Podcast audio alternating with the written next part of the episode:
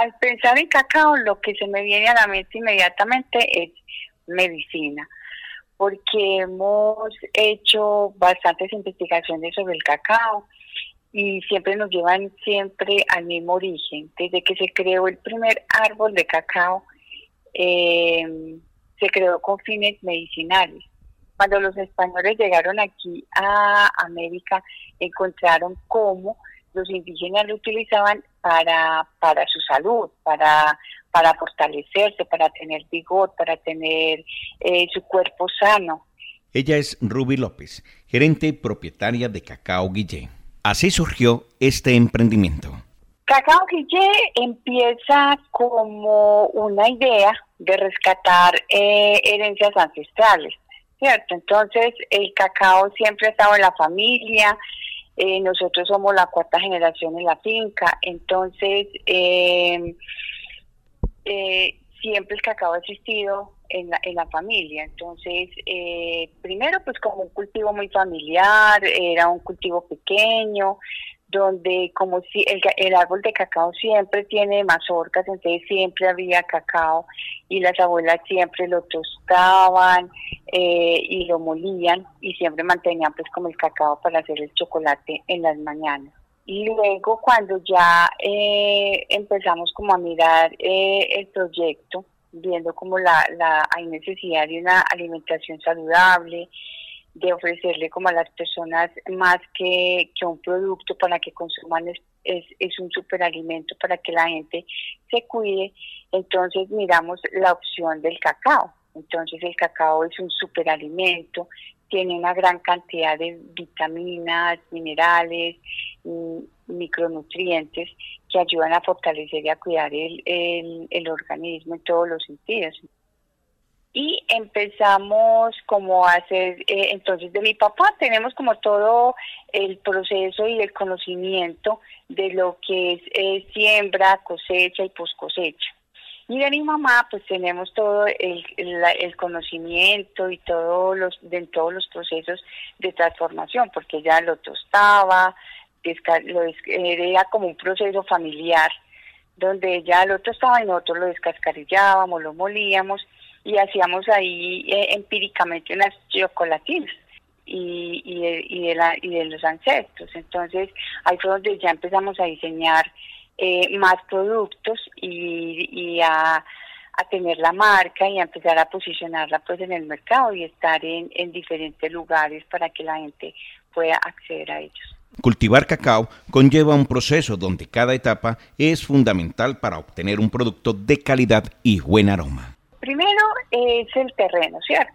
Eh, lo bueno de Antioquia es que, a ver, hay un elemento en la tierra que es el cadmio. El cadmio es un mineral pesado que, se encuentra en la tierra y que los productos lo absorben y se queda pues en el organismo, causando pues algunas dificultades de salud. Lo afortunado de Antioquia es que Antioquia eh, casi todos los terrenos pues eh, antioqueños tienen muy poco nivel de cadmio. Entonces primero era como mirar el terreno, que en ese tiempo pues como que miraron cuando mi papá empezó y vieron pues que el terreno donde está la finca es adecuado para cultivar el cacao. Luego se siembran las plántulas, entonces em, en ese momento hace como 50 años eh, se sembró variedad criolla y entonces es el que tenemos ahora porque no lo hemos eh, cambiado tratando de conservar pues como esos árboles que él plantó en su momento.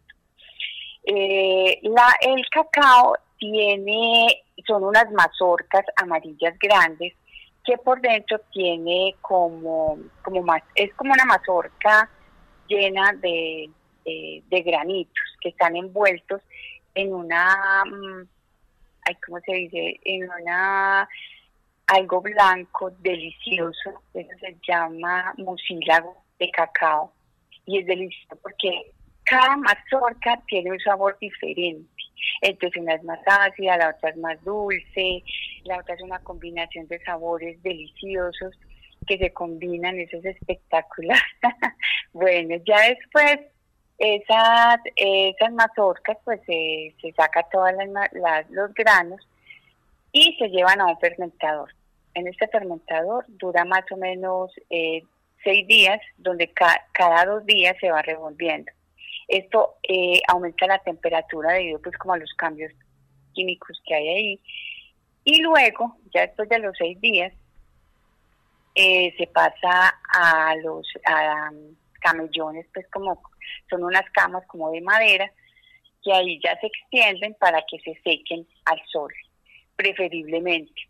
Entonces, eh, claro que con este tiempo de invierno hemos sufrido un poquito pues secando, pero, pero eh, ha sido pues eh, un proceso pues de, de aprender a manejar el cacao. Y ya después cuando se seca, cuando ya cumple como los requisitos, ya lo llevamos a, a la transformación, que es Primero es el tostado, entonces tenemos unos hornos especiales, aunque las abuelas primero lo hacían pues en callanas, que son unas como unos platos pandos de, barro, pero afortunadamente ahora pues hay, tecnología, están los hornos donde uno controla temperatura y tiempo. Ahí ya después de que sale el, el cacao tostado, se espera un tiempo que se enfríe y se pasa al descascarillador, que ya este separa la cascarilla del, del granito. Esos ya se quedan los nips de cacao, que es el grano tostado, que también es delicioso, se siente así crocante y deja sentir ese sabor, ese sabor eh, a cacao, que a veces es más frutal, a veces es más amargo.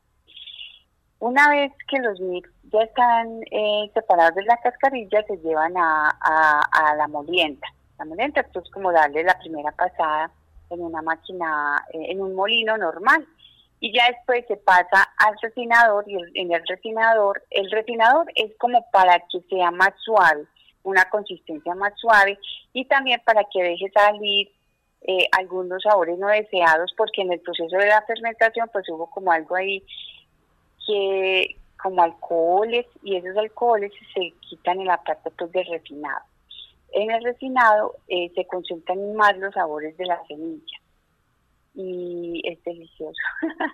Entonces, eh, ya después, ya es el moldeado, lo que ya cuando eh, se refina, entonces ya es el proceso moldeado, ya si se quiere hacer chocolate en barra o si se quiere hacer chocolate, eh, barras de chocolate, entonces se hace pues como las mezclas o se deja secar para, para luego eh, moler, moler y, y, y, pulverizar. Entonces ese es como el proceso y ya luego el empaque y ya eh, se tiene el producto terminado.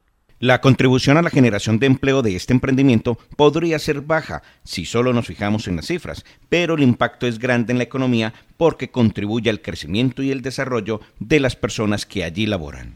Tenemos dos empleos directos en la, en la planta de, transformación. En la finca tenemos eh, dos personas que se encargan únicamente del cacao y ya eh, ya lo que es la parte de comercialización, otras tres personas, o sea, que somos más o menos unas eh, siete personas eh, este año, porque eh, empecé yo sola y mira, ya vemos pues cómo va creciendo la, la empresa, el emprendimiento. La pandemia fue una oportunidad para que Cacao Guillé llegara a más hogares. El 2021 terminó súper bien. Fuimos eh, digamos que la pandemia nos ayudó mucho, porque eh, nosotros empezamos en el año 2019. Digamos que empezamos con muchas expectativas, con muchas ganas, eh, empezamos a distribuir el producto, a hacer pruebas de mercado. En el 2020 hacemos una inversión de maquinaria y de un local y llega la pandemia.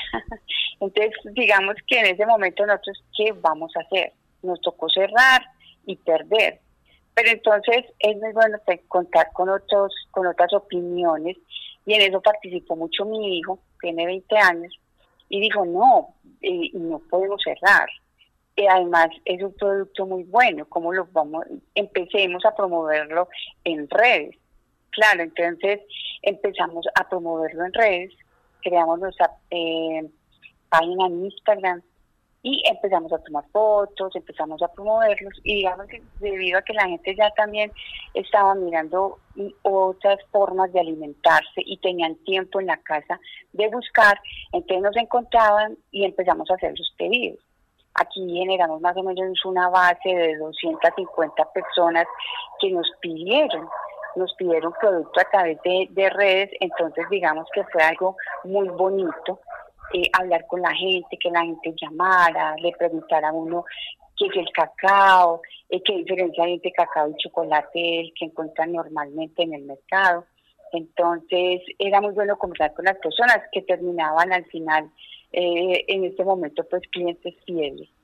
Y ya en el 2021 nosotros habíamos llevado este, este proyecto al SENA, a Fondo Emprender, y en el 2021 fuimos ya ganadores de la em, convocatoria 84 rural y ganamos. Estamos ahí, ya presentamos pues nuestro plan de negocios y ya este año 2020, 2022 ya vamos a empezar a, llevar eh, a cabo todo el plan de negocios que se formuló y ya eh, como hay más recursos, hay más maquinaria eh, y para eh, más empleo, entonces digamos que hay muchas perspectivas para positivas, positivas para este año 2022, que es cubrir un mercado nacional, pero también con, con ganas de exportar a otros países como Canadá, Estados Unidos,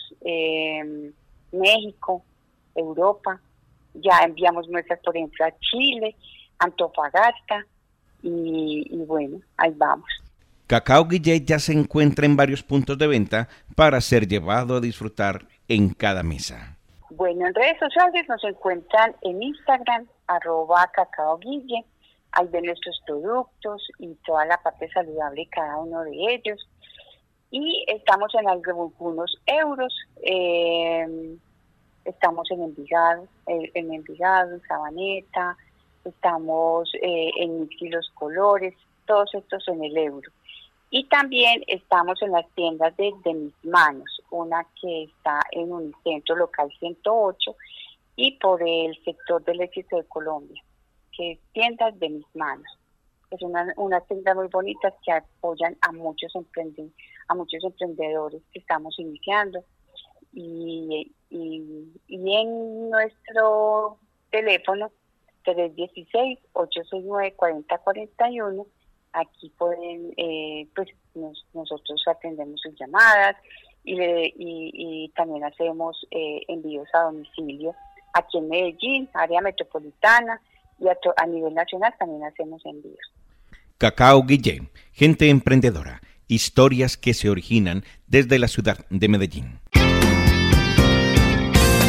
Momento Emprendedor, porque las oportunidades hay que aprovecharlas. Dirige Nicolás Ruiz.